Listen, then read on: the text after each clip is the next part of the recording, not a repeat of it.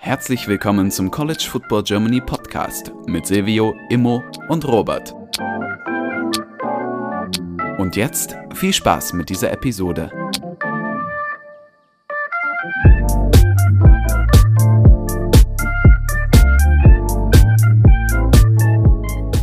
Herzlich willkommen zu dieser neuen Folge des College Football Germany Podcasts. Mit dabei sind heute Silvio. Moin. Unser heutiger Gast Lukas. Hallo.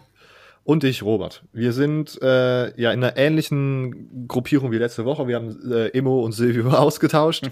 ähm, Immo ist dieses Wochenende auf dem 365 Camp in Berlin und deswegen ein bisschen zeitlich streng dort eingebunden. Deswegen Lu äh, Silvio wieder reingeswappt und Lukas ist wieder dabei, weil es heute der zweite Teil, weil es heute um den zweiten Teil der Group of Five und Independence Teams geht, die wir ja nochmal so ein bisschen previewen wollten, weil wir da die letzten, das letzte Jahr zumindest so ein bisschen die unter den Teppich gekehrt haben oder besser gesagt so viel Content hatten, dass wir das gar nicht so richtig beleuchten mussten. Und äh, die letzte Folge kam ja ziemlich gut bei euch an. Wir haben gedacht, dann Lukas ist ein perfekter Gast mit seinem Podcast Mighty Five. Da auch direkt nochmal ein Follow da lassen. Ähm, Apple Podcast, ähm, Spotify, überall, wo ihr Podcasts hört, zu finden. Direkt im Plug am Anfang, nachher direkt natürlich nochmal. Ähm, aber das schon mal am Anfang weggesagt. Wir starten mit den News, dann gehen wir in die ähm, dann gehen wir in die, ja, sind in den zweiten Teil der Group of Five und Independence Teams.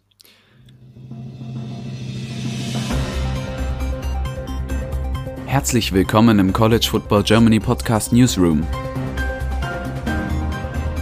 Im Studio begrüßen euch heute Silvio, Immo und Robert mit den News of the Week.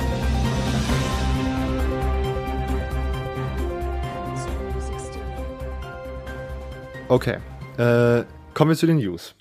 Wir es ist erst die Woche ein bisschen ruhiger geworden, das kann man, glaube ich, schon mal so sagen.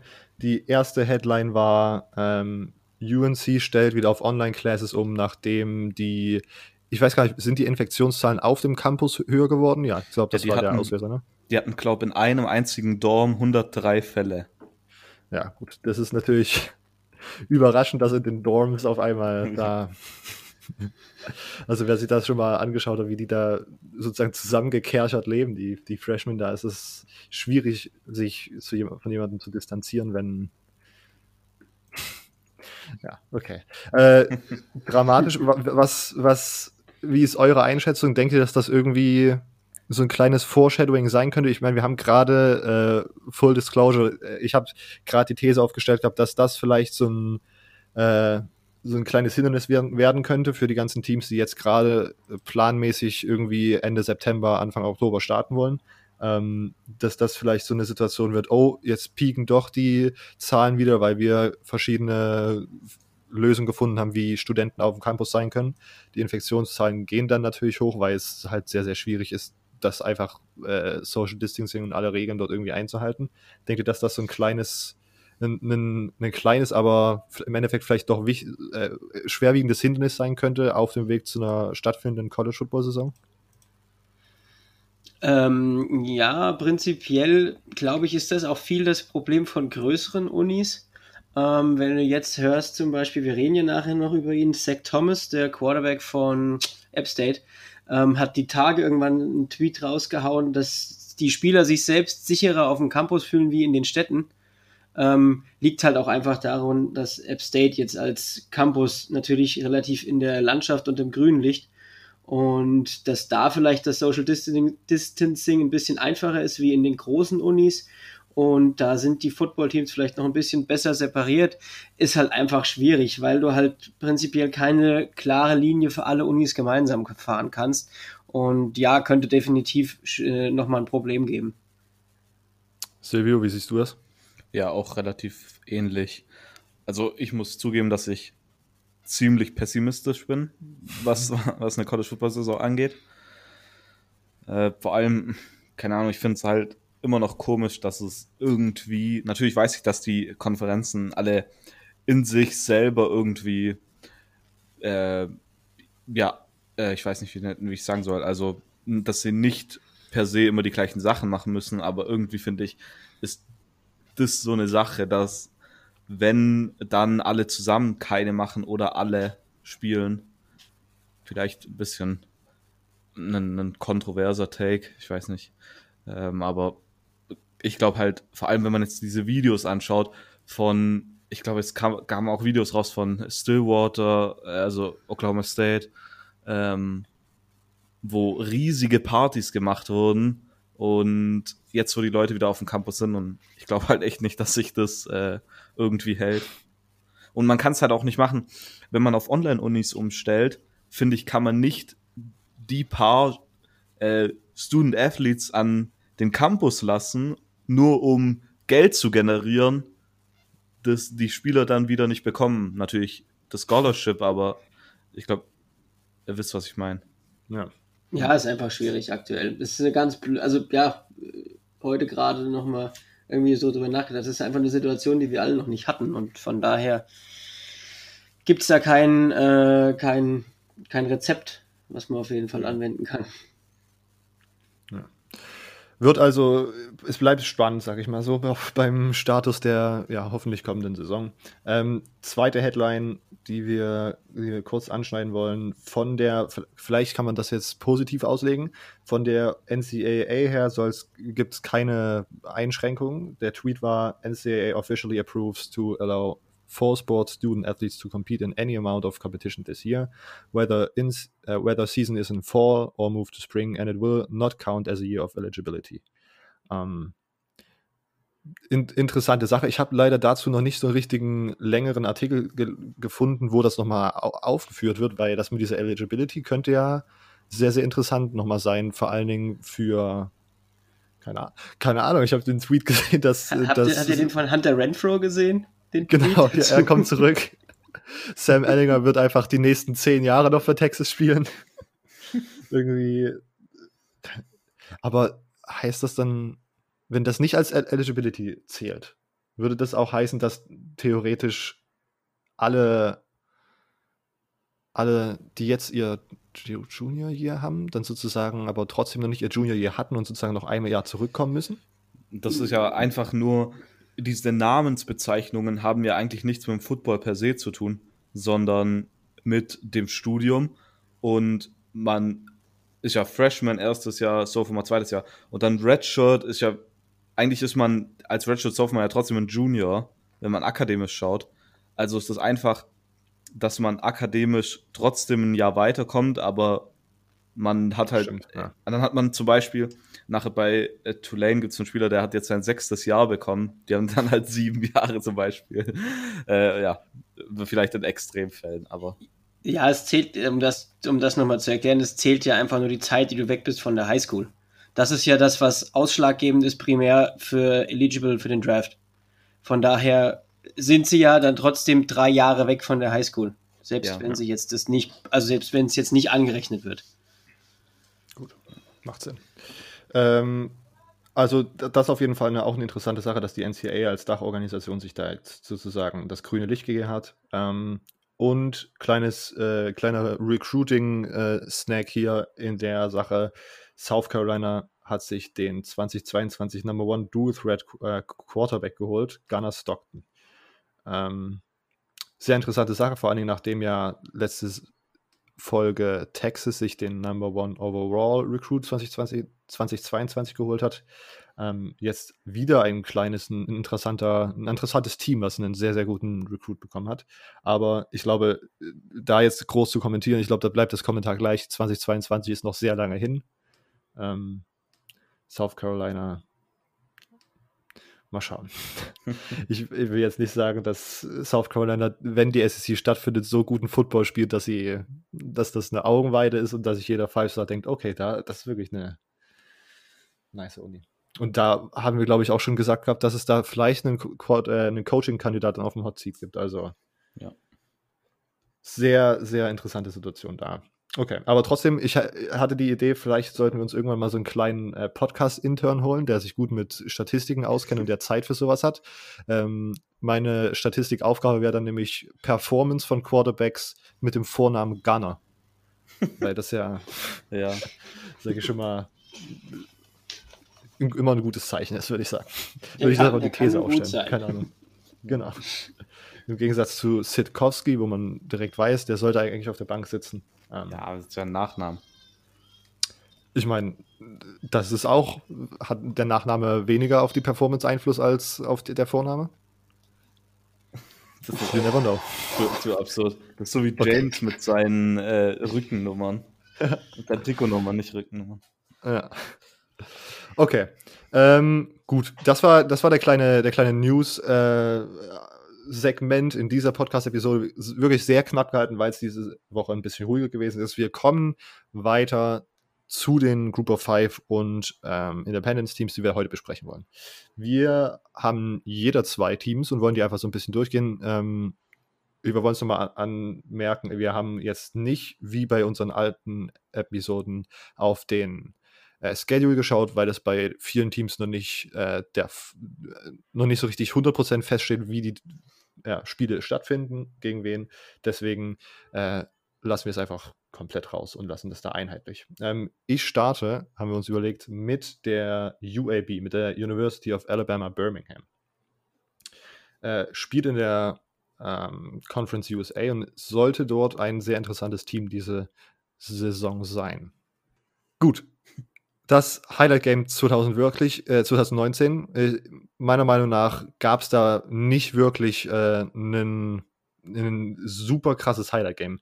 Ähm, der Rekord war jetzt muss ich, glaube ich, 9,5 oder so. Also war gut, aber jetzt auch nicht hervorragend. Ähm, es gab nicht wirklich ein krasses Spiel. Ähm, vielleicht das gegen Louisiana Tech, weil das halt ein Divisionsrivale ist. Ähm, aber sonst hat mich da UAB 2019 irgendwie so ein bisschen, keine Ahnung, in der Vorbereitung nicht so, da hat nicht so rausgepiekt. Lowlight Game, äh, in jeder Niederlage wurden sie einfach so dominiert, haben wirklich nie richtig viele Punkte gemacht, waren meistens komplett abgeschlagen und sahen wirklich sehr, sehr weird und nicht konkurrenzfähig aus. Was ich, ja, also die haben halt Spiele gemacht, um, um ihre Division zu gewinnen. Deswegen sind sie jetzt, glaube ich, zwei Jahre auch hintereinander im Conference USA Championship gewesen. Aber wirklich so Spiele zu machen, die man dominant gewinnen konnte, war halt irgendwie nicht der Fall. Ähm, und auch da auch in ihrer Division haben sie jetzt nicht äh, super krass souverän gegen das zweit- äh, und drittplatzierte Team ausgesehen, sondern ich glaube, das zweite war äh, Southern Miss Mississippi oder irgendwie die Golden Eagles, glaube ich, sind es gewesen. Gegen die haben sie dann auch verloren, aber die waren halt auch selbst nicht so konstant und waren, sind dann sozusagen auf Platz 2 gefallen durch die äh, Ranking-Konditionen, die es in der Conference USA gibt. Also letztes Jahr nicht mega nice, sag ich mal. Ähm, Recruiting 2020 sah, ich will jetzt nicht sagen entsprechend, aber sah auf jeden Fall auch nicht so gut aus, oder besser gesagt, es sieht einfach nicht gut aus. 104 national, ähm, Nummer 13 in der Conference USA, eine, die, äh, eine Conference, die 14 Teams hat. Also weird, dass man das, äh, also was ich so bei den ganzen Predictions rausgelesen habe, ist, dass sie, dass man von 2000, äh, dass man 2020 viel von denen erwartet, aber keine Ahnung, 13. in der Conference USA ist wirklich jetzt nicht besonders. Ähm, mein wichtigster Incoming Freshman ist JUCO Transfer Malik Bryant äh, als weitere Anspielstation für Tyler Johnston wahrscheinlich nicht äh, so schlecht. Tyler Johnston, der dritte, ist übrigens der Quarterback, über den ich jetzt gleich auch ein bisschen äh, weiter reden möchte. Kommen wir zu den Moves äh, in der Offseason. Ähm, als erstes zur Offense. Ähm, ich glaube, der Key sollte dieses sein, weniger Hits auf äh, Quarterback Tyler Johnston zulassen äh, zu, zu müssen. Sie müssen weniger Hits zulassen. So. ähm, er war letztes Jahr einige Spiele stark angeschlagen, musste, glaube ich, auch ein paar aussetzen. Ähm, und ja, in den Spielen, die er gespielt hat, sah er auch tatsächlich nicht so gut aus. Äh, man hat aber, das muss man dann schon wieder sagen, alle fünf Starting O-Liner zurück, was ziemlich gut ist. Das Running Back Duo Spencer Brown und Jermaine Brown Jr. Ähm, sehen ziemlich stark aus. Äh, ähm, noch relativ jung ähm, und ja, Spencer Brown hatte letztes Jahr nicht so eine wirklich gute Saison, auch was auch teilweise an der Knöchelverletzung lag. Jermaine Brown Jr. hatte ähm, letztes Jahr die Freshman-Saison, in der er ziemlich gut abgeliefert hat. Also diese Kombination, wenn der eine gesund bleiben kann und zu den alten Performances zurückkehrt und der andere seine Freshman-Leistung wiederholt, sollten sie auf Running Back auf jeden Fall ziemlich gut aussehen. Ähm, auf Wide Receiver hat man äh, als, als Guy to watch Austin Watkins. Ähm, der ist äh, nur der dritte Receiver mit 1000 Receiving Yards in UAB History ähm, und der erste seit 2004 als, als kleiner Stats-Fun-Fact hier eingeworfen. Äh, ich würde also im generell sagen, Waffen sind für Tyler Johnson da. Es wird viel von ihm selbst abhängen. Ähm, und wie er halt fit bleibt. Weil letztes Jahr hat er eine Touchdown-to-Interception-Ratio von 17 zu 15 gehabt, was wirklich ähm, ja, nicht gut ist. Und ich bin gespannt. Ich habe jetzt bei UAB auf, den, auf die Blicke, die ich da geworfen habe, jetzt keinen gesehen, der Tyler Johnston als, als, also als Quarterback-Konkurrent sozusagen im Team jetzt nicht wirklich gesehen, dass sie da eine bessere Option, aber er ist halt ziemlich mobil und äh, ein ziemlich interessanter Prospect, aber ist er jetzt das Gelbe vom Ei? I don't know. Ich bin mir da nicht wirklich sicher. Ähm, Defense, äh, wenn wir da auch mal zu sprechen kommen wollen, ist wahrscheinlich 2020 das Prunkstück und einer der, ja, eine der besten Einheiten in der Conference USA. Ähm, die D-Line ist vielleicht das größte Fragezeichen. Man muss dieses Jahr auf äh, in der, in, vor allem in der Defensive Front viel Erfahrung äh, muss man abgeben und viel unerfahrene Spieler vertrauen. Äh, sonst in der Defense äh, sogar Kandidaten, die man vielleicht sogar im Draft so als, als Draft-Guy irgendwie im Auge behalten sollte, sind Jordan Smith äh, und Christopher Moll, ähm, ein Outside-Linebacker und ein Mittellinebacker. Die Linebacker-Unit auch ziemlich, ziemlich stark besetzt dieses Jahr. Bees sind ähm, ziemlich tief und ziemlich erfahren. Ähm, und generell, das generelle Bild der Defense finde ich ziemlich, ziemlich nice. Also ich finde, das Team sollte wirklich über die Verteidigung kommen und die Verteidigung sollte stehen. So, zumindest auf dem Papier sieht sie ziemlich, ziemlich gut aus. Ähm, und es hängt dann wirklich viel von Tyler Johnston und von der Offense ab, wie viel, wie souverän man dieses Jahr gegen Teams in der eigenen Division äh, aussieht und ja, wie, wie der Covid-Schedule dann aussieht am Ende. Ähm, ja, wird interessant zu sehen. Die Erwartungen sind halt ziemlich hoch. Man hat, das habe ich auch schon gesagt, jetzt Back-to-Back -back Conference USA Championships gemacht.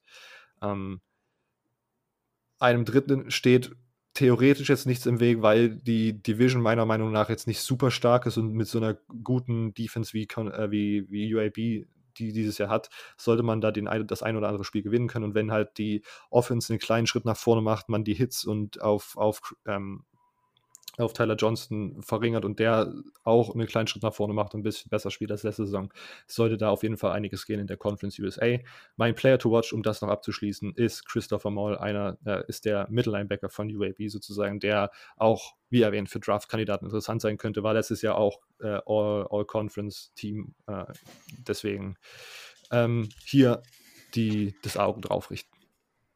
Okay, UAB soweit abgehakt. Ähm, wir würden jetzt weitergehen zu Silvio mit Tulane. Alles klar. Ich durfte ja während der letzten Saison äh, eigentlich jede Woche so ein kleines Update über vereinzelte Power 5 Spiele geben. Äh, Group of 5 Spiele meine ich, sorry. Und da hat man relativ häufig zwei Teams gehört, Tulane und noch ein anderes, auf das ich nachher zu sprechen komme. Deshalb finde ich es auch relativ passend, dass ich jetzt hier Tulane beschreiben darf. Tulane, um auf die Highlight- und Lowlight-Spiele zu kommen. Das Highlight-Spiel war wahrscheinlich der Sieg ähm, at Army oder der Sieg gegen Houston, waren Back-to-Back. -back. Von daher äh, beides relativ gute Siege. Wenn ich mich richtig entsinne, war aber der, der Sieg gegen Houston ein Comeback-Sieg und man hat, glaube ich, sogar relativ lang zurückgelegen und hat dann im zwei, im, im, in der zweiten Hälfte komplett aufgeholt. Bin ich mir jetzt aber gerade gar nicht mehr sicher. Ja, glaub, ja. Schon, gell? Zustimmung. Das Spiel habe ich gesehen. Das war eins mit Pat McAfee als in der Booth. Das, da war ich dabei, live sogar. Und das war sehr, sehr entertaining. Weil, Neben ja, Pat McAfee. Ja. ja. äh, dann Lowlight-Spiele würde ich sagen, dass es wahrscheinlich äh, das ist gar nicht so einfach, weil die Niederlagen, die man hat, waren jetzt eigentlich gegen Teams, die man nicht wirklich als schlecht ansieht. Man hat gegen Nummer 10 Auburn verloren. Ja, da, da das, die kann man definitiv einstecken. Und sonst hat man auch gegen gute Group of Five Teams verloren. Man hat gegen Memphis verloren, gegen Navy, Temple, UCF und SMU. Und meistens waren die Spiele auch relativ knapp. Gegen Navy hat man mit drei Punkten verloren, gegen Temple mit acht, ja, also nicht ganz so knapp, hat dann gegen UCF mit drei Von daher würde ich wahrscheinlich mit der Niederlage gegen Memphis gehen, weil sie sehr deutlich war. Man hat 47 zu 17 verloren. Aber das sind jetzt alles für mich keine Niederlagen, für die man sich unbedingt schämen muss als Tulane. Der ein oder andere wird vielleicht sagen, dass man sich für UCF schämen muss, aber ähm, darauf will ich jetzt ja nicht kommen. Werfen wir einen kurzen Blick aufs Recruiting. Ähm, Tulane, das habe ich jetzt gerade eben kurz vergessen zu erwähnen, sorry dafür. Äh, Tulane ist in der American Athletic Conference, also der AAC, nicht zu vertauschen mit der ACC. Äh, sie sind da in der West Division und waren da Vierter mit einem Overall Record von 7-6 und einem Conference Record von 3-5. Aber in der AAC im Recruiting sah es deutlich besser aus für Tulane. Sie waren die, das Nummer 3 Team in der 2020 Recruiting Class. Sie haben 20 3-Star Recruits, kein 4-Star. Das einzigste Team in der AAC, das einen 4-Star Recruit hat, ist Cincinnati und die haben gleich drei. Gut, äh, ein Spieler to watch. Warte kurz, Silvio. Warte ja. kurz. Äh, wer sich jetzt wundert, warte mal, Cincinnati hat so eine gute Recruiting-Class. Was geht denn da ab? Wieso, was ist denn, wie sieht denn das Team aus für 2020? Für den kurze Empfehlung, einfach nochmal im Podcast-Feed nach unten scrollen. Letzte Woche äh, perfekt analysiert von Lukas. Ähm, einfach nur mal kurz, äh, kleiner, kleiner Reminder, dass es da schon in Teil 1 gab, wo äh, Cincinnati ausgiebig besprochen wurde und ausgiebig gelobt für das, was sie 2020 hoffentlich aufs Parkett bringen. Vielleicht war ich da auch ein wenig hyped. Ja. ja, vielleicht waren wir da alle ein wenig hyped. Okay. okay. Dann einen True Freshman, also der jetzt mit dieser Recruiting Class zu Tulane kommt, den man erwähnen sollte, ist ähm, Jesus Machado, Outside Linebacker, kommt von Florida. Ja, auch ein, ein Three-Star. Man sei jedoch relativ hyped auf ihn. Ähm, und man denkt, dass er gleich ähm, große Einsatzzahlen im Linebacker-Core der Tulane Green Wave bekommen könnte. Okay, schauen wir auf Abgänge und auf die kommende Saison. Man hat zwei Spieler im Draft verloren. Einmal Wide Receiver Darnell Mooney, Fünftrunden-Pick von den Chicago Bears.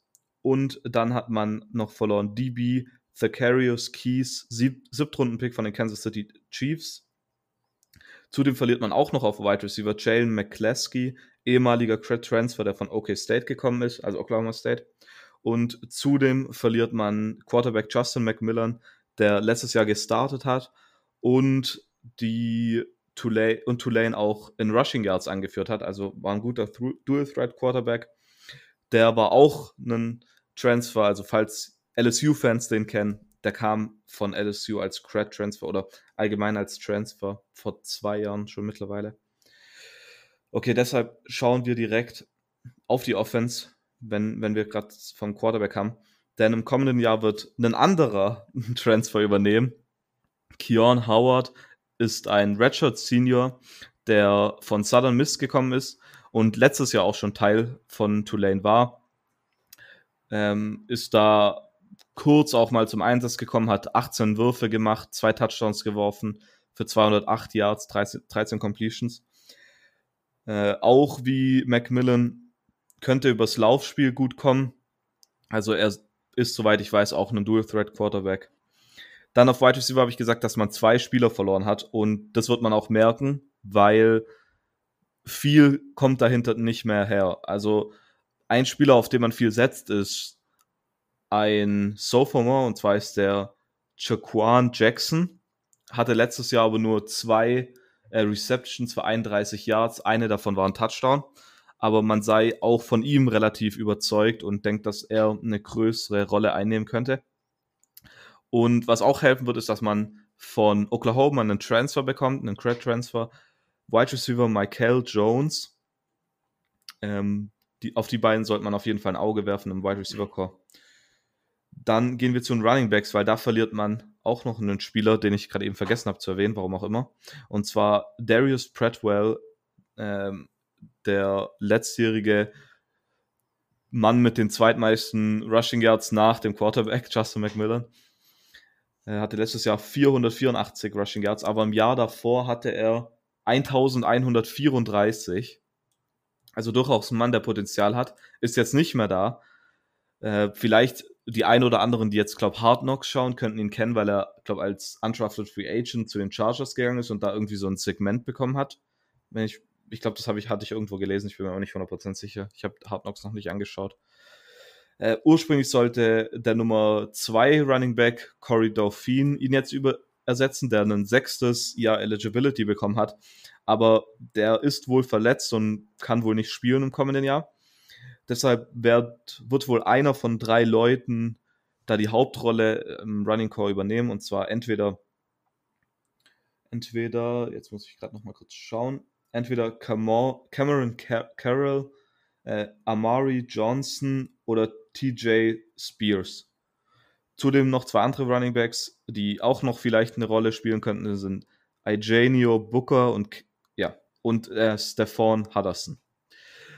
In der Offensive Line verliert man Left Guard Corey Dublin, der ein Honorable Mention All-American Athletic Conference, also da in dem Team war. Und zudem bekommt man neue Starter an Center und Right Tackle. Also, äh, der Corey Dublin ist nicht weg, sorry. Ich äh, wollte ihn als Spieler nennen, der, den, auf den man achten sollte. Dann bekommt man nämlich in der O-Line einen Transfer, der vermutlich ähm, entweder als Right Tackle spielen könnte oder vielleicht sogar, je nachdem, wie man es äh, dann spielt, auf den Right Guard gehen könnte.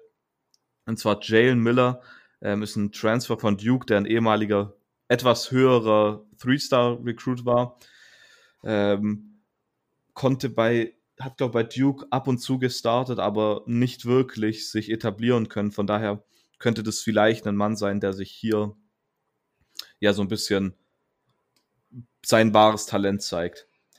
Gehen wir zur Defense. Da will ich besonders einen Spieler erwähnen, und zwar Patrick Johnson. Patrick Johnson hatte im Jahr 2018 10,5 6 aber im letzten Jahr dann irgendwie nur noch vier, war eine teilweise auch verletzt oder zumindest angeschlagen. Kommt jetzt aber wieder und sollte fit sein.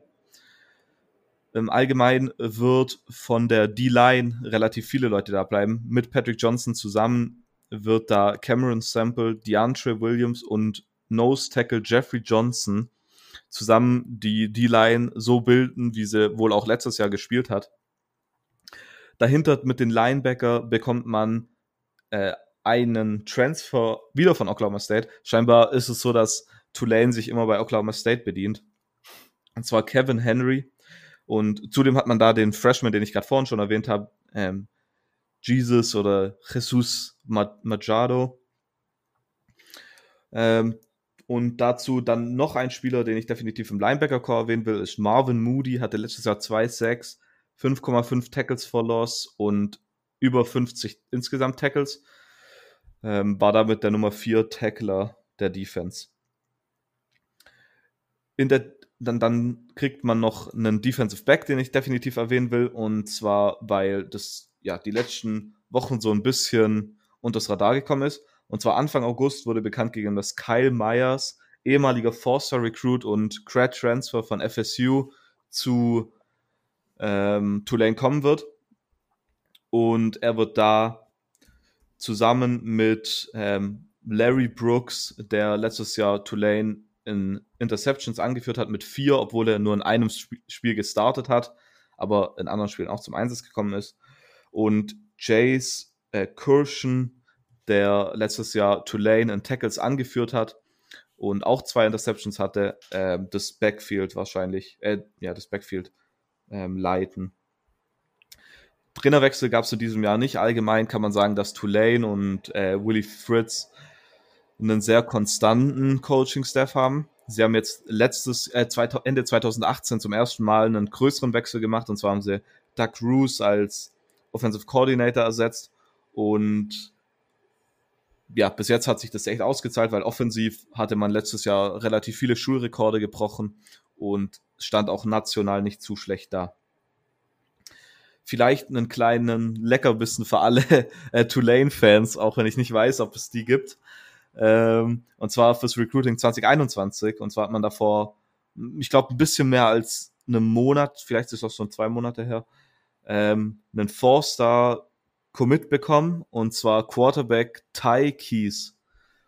Ja, ziemlich, ziemlich ordentlich. Ich weiß noch, als es rausgekommen ist, da war ich relativ geschockt, dass äh, Tulane und Forster QB-Commit bekommt. Aber ja, soweit wäre es das für Tulane. Äh, Silvio, wenn du Tulane im, AA, äh, im AAC, AAC Big Picture siehst, ähm, was denkst du, wo sollte man sie diese Saison einordnen? Ähm, das hängt wo, war vermutlich am meisten damit zusammen, wie die Quarterback-Position sich ausspielt. Äh, Macmillan war ja ganz okay, aber nicht ganz so konsistent. Hatte letztes Jahr 17 Touchdowns, 10 Interceptions. Ähm, ja, je nachdem, wie da Keon Howard reinkommt, könnte das einen, ja, definitiv, also wenn er da gut reinkommt, könnte es gut laufen. Äh, ich glaube, das Problem wird nur, wie neben, neben der, der Quarterback-Position, wie die Defense spielt, weil letztes Jahr war die relativ inkonsistent und man hat ja gut angefangen, äh, aber dann irgendwie nach dieser Niederlage gegen Memphis ist es dann bergab gegangen und man hat dann irgendwie alles verloren.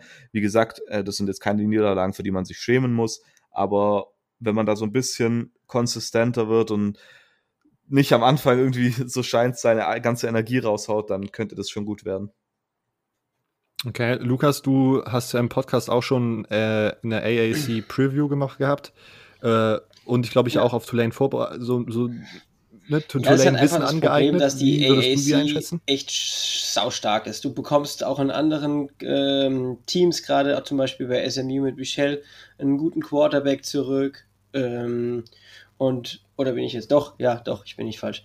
Ähm, und du bekommst halt viel Produktion auch in anderen Teams zurück und du hast halt so ja stärkere Teams, die ich aktuell noch vorhin sehe. Deswegen, deswegen würde ich so ein Big Picture auf ähm, vier, fünf, sechs irgendwo in dem Bereich, aber ich sehe da schon noch Teams in der AAC vor den äh, Tulane Green Wave.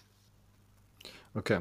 Äh, beim, beim Mascot Power Ranking und beim, beim äh, Jersey Power Ranking, wie siehst du sie da? Prinzipiell finde ich, also das Mascot, ne, so lala. Aber die Jerseys finde ich von den Farben eigentlich echt ganz nice. Ja. Muss ich tatsächlich sagen. Ich bin da, ich bin, ich bin da eher so für etwas, was auffällt, wie irgendwie was langweilig ist. Ja. Silvio, du als Babyblau-Aficionado solltest doch da auch sehr zufrieden sein. Oder? Ja, natürlich. Äh, ich sag's ja. Ähm, I'm a simple man. I see baby blue jerseys and I watch. Ähm, und außerdem, außerdem finde ich das Logo abgefahren. Ja, so, ziemlich funny. Ich finde es einfach so random, einfach ja. eine grüne Welle. Ja. ja, gut, sie heißen halt so. Was willst du erwarten? Ja. Es ist, ich finde so random Logos auch einfach, ich finde auch äh, einen Sun Devil einfach. Es ist keine Ahnung, ob es den, ich glaube nicht, dass es den einfach in irgendeiner mythischen Situation gibt, aber wir haben einfach einen Sonnenteufel und der ist jetzt in Arizona in der Wüste unser Maskott. Ja, das ist gut. Ähm, wir bleiben in der AAC. Lukas äh, darf jetzt über äh, ja, das, das Group of Five Powerhouse, kann man ja schon fast sagen, aus den letzten Jahren Memphis reden. Richtig. Äh, um, die, um den Faden nochmal aufzugreifen, da ist die Farbe der Trikots einfach nur so grau-blau, mhm. was dann gar nicht so schön ist. Also, also es ist zwar auch nett, aber da wäre mir Tulane trikottechnisch lieber.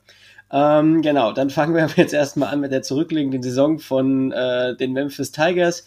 Man hat den New Year's Six Bowl erreicht, was schon mal ein ziemlich großer Erfolg war. Für die, die es jetzt nicht wissen, noch mal kurz erklärt. Ein Platz in den berühmten New Year's Six Bowls geht immer an das beste Group of Five Team und das war dann die Memphis Tigers. Dementsprechend gut war auch die Saison. Man hat direkt zum Start gegen Ole Miss mit 15 zu 10 gewonnen. Das ist jetzt zwar kein offensives Highlight gewesen, aber man gewinnt gegen ein großes Team aus der SEC. Und dann hat man definitiv, was ich noch als Highlight Games bezeichnen würde, zweimal hintereinander Cincinnati geschlagen. Wie schon gesagt, letzte Woche nochmal reinhören. Diese Woche aus der anderen Perspektive. Man gewinnt erst im letzten Regular Season Spiel gegen sie mit 10 Punkten und dann im Championship Game der AAC auch nochmal mit 5 Punkten. Ein bisschen knapper. Aber nichtsdestotrotz waren das zwei wichtige Siege, weil so hat man dann auch den Trip in den ähm, New Year's Six Ball bekommen. Man hat ähm, letzte Saison 2-12 einen Overall-Record gehabt und 7 zu 1 in der AAC. Die eine Niederlage war dann gegen Temple mit zwei Punkten, also auch durchaus vermeidbar, würde ich jetzt mal ganz frech so behaupten. Und die zweite Niederlage war dann gegen Penn State im Cotton Bowl. Da hat man dann 39 zu 53 verloren. Aber auch das, denke ich, ist noch verschmerzbar. Also ich würde tatsächlich sagen, wenn man ein schlechtes Spiel herausnehmen würde, wäre es eher das Tempelspiel, einfach weil das unnötig war. Gegen Penn State kann man wiederum verlieren. Genau. Und ähm, wenn man sich jetzt so ein bisschen die Offseason anguckt, natürlich muss man hier erstmal davon sprechen, dass man vor dem Bowlgame schon seinen äh, Head Coach Mike Norville äh, verloren hat. Der ersetzt den letzte Woche angesprochenen Willie Taggart bei der Florida State. Und damit ging natürlich einher, dass auch ein Haufen Coachingwechsel stattgefunden haben. Ähm, Im Bowlgame stand dann schon Mike, äh, Ryan Silverfield an der Seitenlinie. Das ist jemand, der schon durchaus ein paar Tage bei Memphis war, in verschiedenen Positionen, war auch schon bei vielen anderen Programmen in verschiedenen Positionen, hat selbst als Coach eine Offensive Line Vergangenheit und der musste sich dann natürlich auch nach einem neuen Coaching-Staff umschauen. Hier hat er einmal ähm, als Offensive Coordinator Kevin Johns, der ist auch gleichzeitig QB-Coach, der war unter anderem bei Texas Tech zusammen mit Cliff Kingsbury. Man hat also hier so ein bisschen die Spread-Elemente, die sich wahrscheinlich in der neuen Saison ähm, ja, in der Offense durchsetzen werden. Und als Defensive Coordinator konnte Silverfield dann Mike McIntyre bekommen. Der war Head Coach bei Colorado von 2013 bis 2018 und war im letzten Jahr äh, bei Ole Miss Defensive Coordinator. Genau, das sind so die zwei, die er dann neu dazu bekommen hat. Und man muss jetzt einfach mal schauen, wie es da so weitergeht. Wenn man sich anschaut, beim Recruiting hat es jetzt keinen Abbruch getan. Also man war im Vorjahr 76. und ist jetzt dieses Jahr 2020 65. Man hat sich also noch ein bisschen verbessert. Man hat die zweitbeste Recruiting Class in der AAC. Die beste Recruiting Class geht ja nach Cincinnati. Und man konnte sich prinzipiell eigentlich ganz gut verstärken, finde ich, so von der Sache her. Man hat mit Kendarius Taylor einen super Juku Wide Receiver bekommen, der gekommen ist. Man hat sich Keelan Brown ähm, noch geholt, einen Quarterback, einen, ja, der auch sehr solide, ein Dual Threat müsste das, glaube ich, sein. Dann hat man mit Key Matthew noch einen weiteren Wide Receiver und mit Kellen Grantberry noch einen Juco Running Back, der, wenn man so da die Medien in der letzten Zeit sich angeschaut hat, auch durchaus Spielzeit bekommen sollte, obwohl da noch jemand vor ihm ist, den ich dann vielleicht gleich nochmal ansprechen werde. Und ja, also mit ähm, Keelan Brown zum Beispiel hat man die Nummer 787 im Land bekommen und mit dem Wide Receiver Key Matthew noch die 955 im Land. Also hier ist viel auch in der 2020er Klasse dazugekommen. Also alles war natürlich hier Three Stars, die hatten keine Four-Star Receiver, äh, keine Four-Star Prospects. Man hat auch sehr gut in Tennessee und in seine Ecke so ein bisschen recruited. Also das passt eigentlich auch alles. Und ja, äh, das Wichtigste gerade in der Offseason war natürlich der Coachingwechsel und mit dem Coachingwechsel beziehungsweise mit Ryan Silverfield einhergeht das nächste, was man sagen muss, was auf seine Kappe geht, was auch alle sagen im Umfeld der Uni, man hat Spieler zurückbekommen. Und mit Spieler zurückbekommen spreche ich hier von dem besten Receiver und ihrem Quarterback. Beide gehen jetzt in ihr Senior-Jahr, beide wären durchaus schon, äh, also wären schon draft-eligible gewesen. Wir fangen an mit Brady White, der letztes Jahr für über 4000 Yards, womit er erst der zweite Quarterback in Memphis History ist, gepasst hat, dabei 33 Touchdowns geworfen hat und elf Interceptions, also eine unfassbare Statistik. Der kommt zurück für sein Senior hier und hier hat Silverfield wohl einen großen Anteil. Dazu ein paar Tage später hat dann noch DeMonte Coxey gesagt, er kommt an die Uni zurück, der letztes Jahr der Top Receiver war mit 1276 Yards und neun Touchdowns und der muss zurückkommen. Man bekommt den, äh, ich glaube sogar AAC Freshman of the Year Kenneth Gainwell zurück, den Running Back, der dann auch nochmal solide 1276 Yards gerusht ist und das Ganze für neun Touchdowns. Also das, was man da alleine an Firepower zurückbekommt, ist absurd. Das kann man mal genau so sagen. Und wenn man überlegt, dass dann noch dazu kommt, dass man ähm, zwei letztjährige verletzte Spieler, unter anderem Titan Sean Dykes, der eine ähm, der quasi die ganze Saison verpasst hat, dass der noch zurückkommt, indem er der vorher Starter war in der, der 2018er Saison. Man bekommt dazu noch Pop Williams, seinen jetzigen Senior Wide Receiver zurück, der 2019 auch mit einer Verletzung verle verpasst hat. Ähm, ist da schon unfassbar stark. Man hat laut den offiziellen Angaben in der Offense sechs Starter zurück. Und wenn man jetzt noch die zwei dazu rechnet, die ich gerade gesagt habe, Dykes und Pop Williams, sind wir quasi eigentlich bei acht Startern zurück. Und man verliert zwar in der Offensive Line zwei Starter, behält aber Dylan Perham, äh, auch im All-Pro-Team gewesen, der AAC. Und durch die Offensive Line-Vergangenheit, die ich eben bei Silverfield angesprochen habe, glaube ich aber, dass da man vielleicht gar keine so großen Probleme haben sollte. Und ja, also die Offense ist loaded. Das kann man nicht anders sagen bei Memphis. Und der Quarterback, den man dann dieses Jahr geholt hat, den kann man vielleicht dann entspannt hinter White aufbauen und hat dann im nächsten Jahr sogar wieder seinen nächsten Starting Quarterback. Also das ist definitiv eine unfassbar gute Gruppe, auf die ich persönlich sehr, sehr gespannt bin, gerade auch, weil man mit äh, White, Gainwell und Coxey so ein Trio Infernale hat, was im Alleingang wahrscheinlich schon einen Großteil der AAC Defenses zerstören wird. Dann gucken wir noch mal so ein bisschen auf die Defense. Hier bekommt man seine zwei Leading Tackler zurück mit äh, Blake Sanchez, also nicht Leading Tackler, aber zwei hohe Tackler mit Blake Sanchez und Xavier Cullens und hat dann das Glück, dass man in der Defensive Line, man spielt eine 3-4-Front, seinen Nose Tackle mit O'Brien Goodson zurückbekommt, der dieses Jahr Senior ist und mit Joseph des Reyes, den zweitbesten Tackler und also den zweitbesten Sacker, nein, so heißt es nicht, der mit den meist, der mit den zweitmeisten Sacks und mit den zweitmeisten Tackles for Loss zurückkommt. Also Terceus hat fünf Sacks und 13,5 Tackles for Loss in der sechs, letzten Saison gemacht. Und ich denke, hier kann man auch auf viele Starter äh, blicken, die zurückkommen. Sieben an der Zahl. Man bekommt bei den Linebackern noch Thomas Pickens, den Senior dabei. JJ Russell habe ich eben schon erwähnt.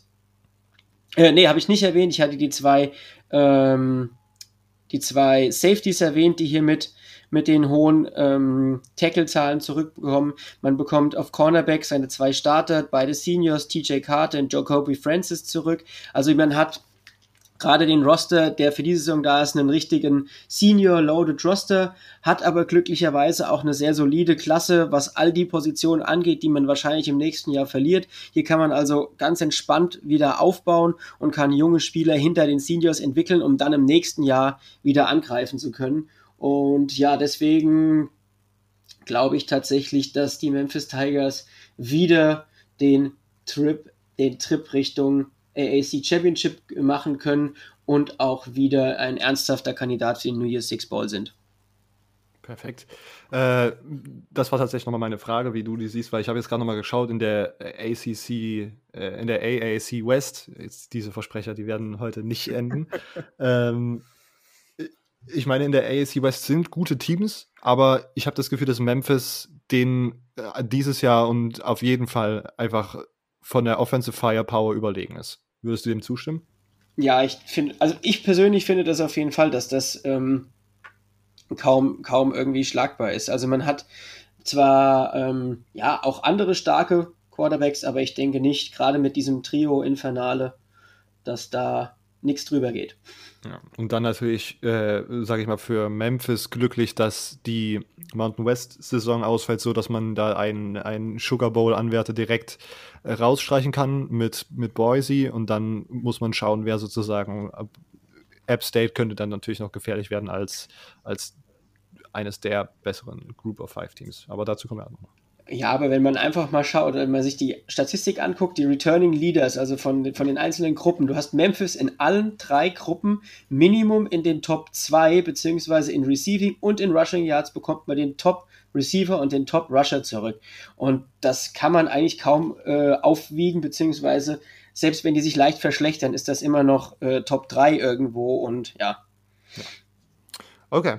Ähm, Silvio, bist du irgendwelche, was, wie, siehst, wie siehst du Memphis? Denkst du auch? Du hast ja die AAC so ein bisschen gecovert für uns äh, während der Saison. Würdest du zustimmen, dass Memphis auf jeden Fall der Favorit vielleicht sogar auf den, auf den Group of Five New York, New York Six Bowl ist? Auf jeden Fall. Also ich, es gibt nicht viele Teams, die irgendwie mit, also viele Crew of Five Teams, die irgendwie mit Memphis mithalten könnten. Bin Ja. ich mir ziemlich sicher, ja. Bin wieder sehr gespannt. Ich, das, das Spiel, äh, das habe ich letztes Jahr, letzte Woche auch schon erwähnt. Memphis gegen SMU war letztes Jahr schon sehr, sehr interessant. Ich habe das Gefühl, dass SMU zumindest in der West eines der Teams ist, die äh, Memphis da noch am gefährlichsten werden können, da vielleicht so einen kleinen Upset rauskitzeln oder ja, gut, Navy halt mit dem System. Ich glaube, da ist immer ein Upset drin, aber sonst äh, Memphis sehr, sehr, sehr, sehr interessantes Team. Gut, wir machen weiter. Auf unserer Liste steht jetzt, äh, wir bleiben in der AAC, äh, auch in der AAC West, Houston mit Silvio. Alles klar. Houston war das zweite Team, das ich ja immer mal wieder erwähnt habe. Ähm, ja, fangen wir direkt an mit Abgängen. Der größte Abgang, den man definitiv sagen muss, ist Eric King.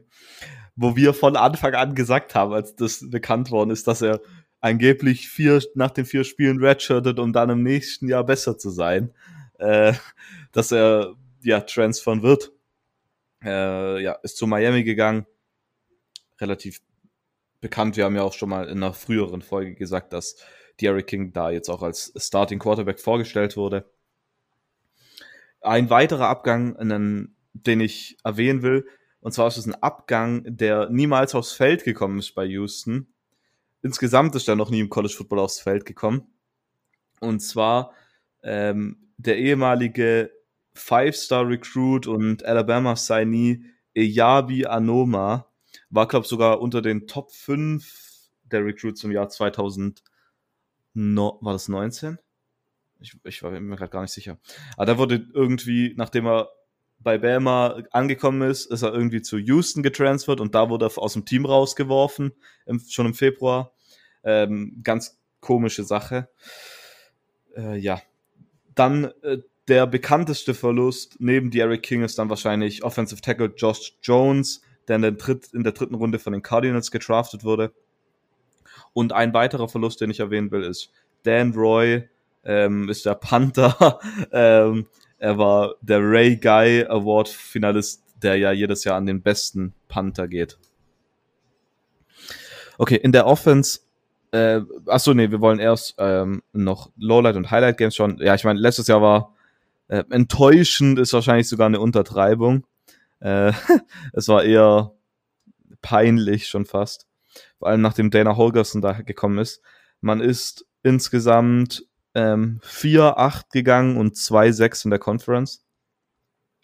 Lowlight Games waren vermutlich, naja, schwierig. Man hat halt fünf Spiele von den acht, die man verloren hat, gegen Top 25 Teams verloren. Also Oklahoma, Washington State, Cincinnati, SMU und Memphis. Äh, wahrscheinlich war das Lowlight Game aber für mich die Niederlage gegen mh, UCF, weil sie relativ deutlich war, 29 zu 44. Äh, ja. Sonst, was, was auch noch nicht so nice war, war die Niederlage gegen Navy, auch wenn Navy ja relativ gut ist, aber es war das letzte Spiel der Saison. Es war daheim und dann verliert man 56 zu 41. Was, ja, äh, ja ohne Worte ist. Äh, Highlight-Spiele, ja, bei vier Siegen bleibt da nicht so viel zum Auswählen. Wahrscheinlich war es der Sieg gegen North Texas. Ich meine, Yukon ist eins der schlechtesten Teams, die es gibt. Ähm, Prairie View, A&M, ja, jetzt auch nicht das Niceste. Und dann noch Tulsa. Ähm, Tulsa ist zwar eine Rivalry, aber North Texas, wir waren, glaube Robert, wenn ich mich recht entsinne, auch relativ überzeugt von Mason Fine letztes Jahr. Also Mhm. im, im Vorhinaus, von daher ähm, glaube der größere Sieg.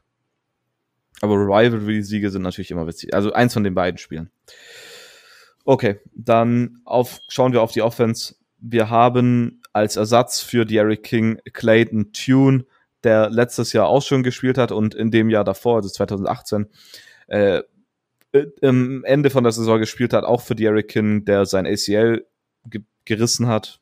Ich heißt es gerissen, ja. Ja. Äh, ja, Kreuzband gerissen, stimmt. Er war letztes Jahr auch nicht besonders gut. Er hatte elf Touchdowns und neun Interceptions. Aber jetzt im kommenden Jahr wird er eine ganze Offseason gehabt haben in der Offense von Dana Holgerson in seinem Air Raid System. Ähm, zudem kriegt man einen neuen Offensive Coordinator, auf das ich gleich noch kommen werde. Hm, aber ich sag jetzt, Clayton Tune wird wahrscheinlich so ein Average Quarterback sein.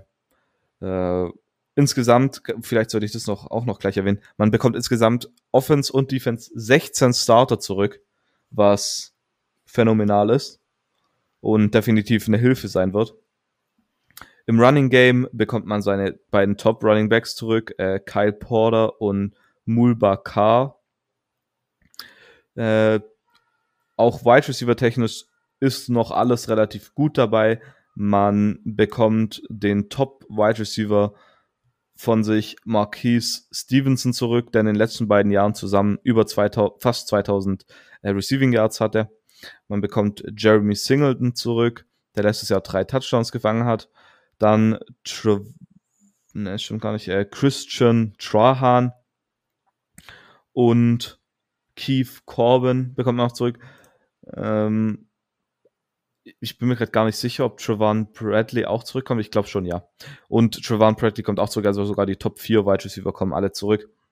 Was ziemlich wichtig sein wird, gerade für einen Quarterback, der ja nicht der Beste ist und wahrscheinlich relativ viel Druck auf sich haben wird, weil es wird relativ viel Druck auf Dana Holgerson sein. Auf Dana Holgerson liegt kein Druck, weil man denkt, dass er gute Defense, ein Team bringt, das gute Defense spielt, sondern weil man ein Team will, das äh, sehr, sehr gute Offense spielt. Dann in der O-Line, die war, ja, da hat man viele Verletzungen gehabt. Man hat insgesamt acht verschiedene Starting Combinations gehabt und insgesamt zwölf Spieler haben in der O-Line mindestens einen Start gemacht, was ja auch Zeichen dafür ist, dass es letztes Jahr einfach nicht optimal lief. Eine, ein Wechsel, den man der O-Line macht, ist Spraylon Jones, geht vom Center auf den Right Guard, nachdem er fast das ganze Jahr mit einer Schulterverletzung verpasst hat. Und man wird auf Redshirt Freshman Patrick Paul setzen, der Josh Jones als Left Tackle ersetzen wird. Defensiv bekommt man vor allem Defensive Backfield ganz viele äh, Recruit, äh, Recruits sage ich schon, äh, ich meine Transfers, die entweder direkt eligible sind, in einem Fall von äh, Giovanni Stewart, der von West Virginia kommt, Safety, und die anderen haben letztes Jahr ausgesetzt und werden dieses Jahr spielen dürfen. Das ist einmal Cornerback Marcus Jones, der von Troy kommt und auch ein sehr guter äh, Returner ist, also auch in den Special Teams zum Einsatz kommen sollte. Dann Cornerback Calvin Clemens, der von Minnesota kommt. Dann Safety Hassan Hypolite, der von Colorado kommt. Und Safety Tabu Mwaniki, der von Oklahoma State kommt. Dann den Spieler, den ich in der Defense jedoch am meisten erwähnen will, ist Grant Stewart. Grant Stewart war letztes Jahr äh, ja so Safety beziehungsweise Nickel und wird jetzt im kommenden Jahr komplett auf Linebacker wechseln. Hat die ähm, Cougars letztes Jahr in, in Tackles angeführt mit 97, hatte neun, neuneinhalb Tackles verlost und einen Sack. Zusammen mit ähm, zusammen mit äh, Donovan Mutin, Samar Curvin und Terence Atchison wird er da jetzt das Linebacker-Core stellen und da steht man auch relativ optimistisch, dass das eine der besten Positionsgruppen ähm, von Houston sein wird. Die Rolle, die Grant Stewart davor gehabt hat, also eher so als Nickel, äh, wird dann wahrscheinlich von äh, Giovanni Stewart äh, oder Jordan Moore, einem ebenfalls einem Safety von, äh, der schon bei Houston war, äh, gefüllt werden. Nach dem Abgang jetzt von Anoma, auf dem, wo man relativ gehofft hat, dass jetzt so ein ehemaliger, so ein Top-Recruit kommt und der dann vielleicht dort spielen kann und sein komplettes Potenzial zeigen kann, wird jetzt halt ein bisschen mehr Druck auf den Spielern hängen, die sowieso in der Position spielen. Das wären Peyton Turner und David Eneni. Ich hoffe übrigens, ich spreche das richtig aus. Wieder das, das ist immer das Gleiche. Ähm, warum können die nicht einfach alle Gunter heißen oder so. Gunner. Alle. Ga ja, Gunner. Oder ja, alle. alle. Nur ein Vornamenunterschied und dann gibt es halt nur einmal einen Vornamen. Und dann kommen wir jetzt zu so Sa Namen wie Elon Musk, X-Arch 12, die irgendwas. Äh, okay. Dann komme ich kurz zu den äh, Trainerwechsel und zwar habe ich das, das gerade eben schon angedeutet, es gibt einen Offensive Coordinator Wechsel und zwar Shannon Dawson wird vom Ends Coach zum Offensive Coordinator und Quarterbacks Coach promoted und Marquel Blackman, äh, der Co Offensive Coordinator der letzte, also von letztem Jahr, wurde zum Running Backs Coach demoted, aber bleibt Teil vom Coaching Staff. Bin jetzt auf jeden Fall mal gespannt, was der neue Offensive Coordinator ähm, da machen kann. Vor allem, da halt wirklich alle Spieler eigentlich da bleiben, außer halt Josh Jones in der Offense. Der, also die wichtigen Spieler. Wenn ich jetzt aufs kommende Jahr schaue, also das jetzt bald beginnen sollte, wie auch immer, dann sehe ich das relativ positiv.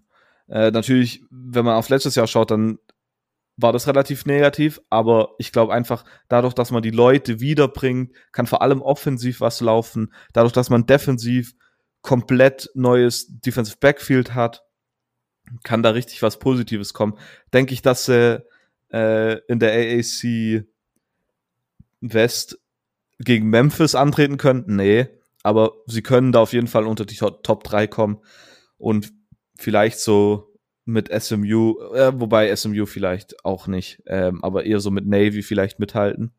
Äh, also ich sehe das relativ positiv und glaube, dass da kommenden Jahr was machen könnte. Sonst, wenn das wieder nicht läuft, dann muss sich Houston auf jeden Fall das Ding Fragen stellen, ob dieser dies, das viele Geld, das man für ähm, Halgerson zahlt, wirklich sich lohnt, weil ja, laufen tut's ja irgendwie nicht. Holgerson, nicht Halgerson. Soweit zu den Cougars.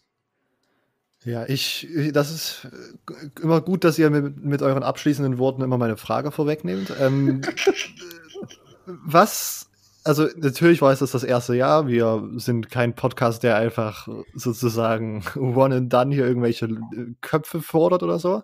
Aber wie, wie genau, was, wie genau sollte man jetzt die erste Saison einschätzen und was hat das was hat das, was hat, was hat diese Saison als Aussagekraft?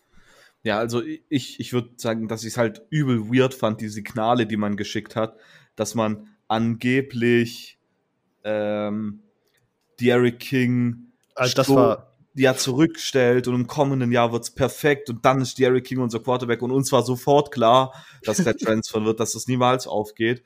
Und ich finde, dass man da halt auch irgendwie die falschen Signale geschickt hat, aber ich würde jetzt niemals darauf kommen zu sagen, dass der jetzt direkt auf dem Hot Seat ist. Ähm, was ich hier gemeint habe, war halt, dass sich Houston fragen muss, ob Gunnar Hal äh, Dana Holgerson genau das mal, Holgerson, nicht, was, wie komme ich denn die ganze Zeit auf Holgerson? Ähm, das bringt, was man von ihm erwartet und ob er sie, also die Cougars dahin führt, wo man hofft, dass er sie hinführt. Also Ob die Kosten-Nutzen-Rechnung hinhaut. Ja, genau. Ja. Also äh, ich kann mich noch exakt daran erinnern, wie das mit, mit Derrick King rauskam. Das war ja. so weird. Und wie wir dann so, hä, was soll denn das? Und Silvio, ja, Leute, ihr wisst schon, dass der nächstes Jahr noch nicht mehr auftaucht. Und wir sagen das in der Episode und irgendwie zwei Tage später kommt so ein Statement, auf, also ein offizielles Statement von Derrick King. Ähm, wir bleiben natürlich in Houston, wir wollen hier nur die Saison aussetzen. Ja, das ist klar, Bro. War, war, ich, ich war, kann mich noch an eure Folge erinnern. War das nicht irgendwie, dass er gesagt hat, sich auch noch auf die Ausbildung konzentrieren will? Oder war das nicht auch ja, so? Irgendwie ist ja, genau. Er will sich schulisch konzentrieren. Genau. Und, äh, Im kommenden Jahr, da wird dann, da will man dann angreifen. Da hat er dann Rechnen ja. gelernt und jetzt kann er Football spielen. Ja. Äh, Lukas, wie, wird, wie würdest du die noch abschließend zu Houston, wie würdest du die Hogerson-Situation und das erste Jahr? Ja, das ist halt einfach schwierig. Also, das ist ja, also ich, ich würde da immer so zwischen zwei Coaching-Wechseln unter, unterscheiden im College. Du hast einmal den Coach, der entlassen wird, also gerade in der Group of Five. Du hast den Coach, der entlassen wird, weil er unerfolgreich ist.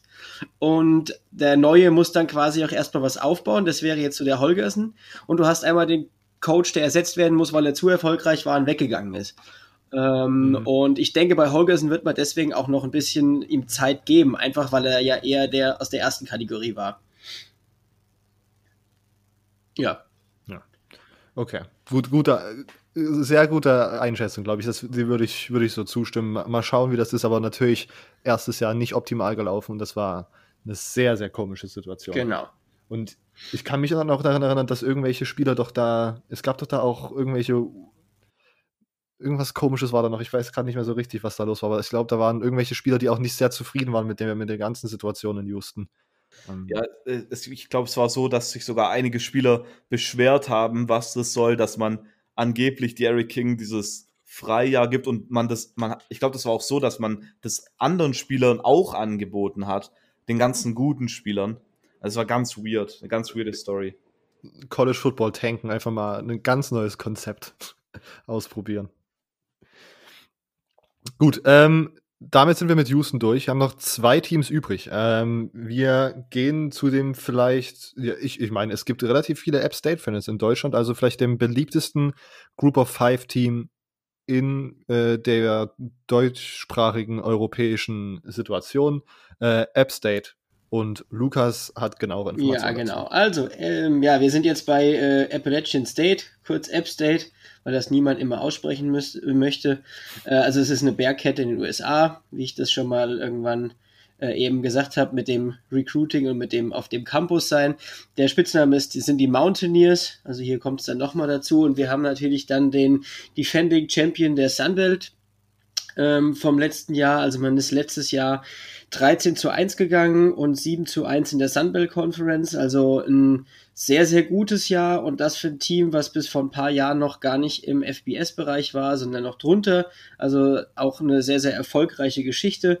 Und da will ich jetzt gar nicht so wirklich vielleicht den großen Sieg hervorheben. Man hat ähm, häufig relativ hoch gewonnen. Also man hat unter anderem gegen Charlotte 56 Punkte gemacht, gegen Coastal Carolina 56, gegen ULM 52, man hat gegen Georgia State Georgia State 56 Punkte gemacht und hat dann auch UAB im New Orleans Bowl ähm, mit 31 zu 17 geschlagen. Also das war alles sehr, sehr souverän. Man hat ganz wenig nur in, äh, ja, mit knappen Sachen gewonnen. Was vielleicht auf jeden Fall zu erwähnen würde, wäre gegen South Carolina 20 zu 15 gewonnen.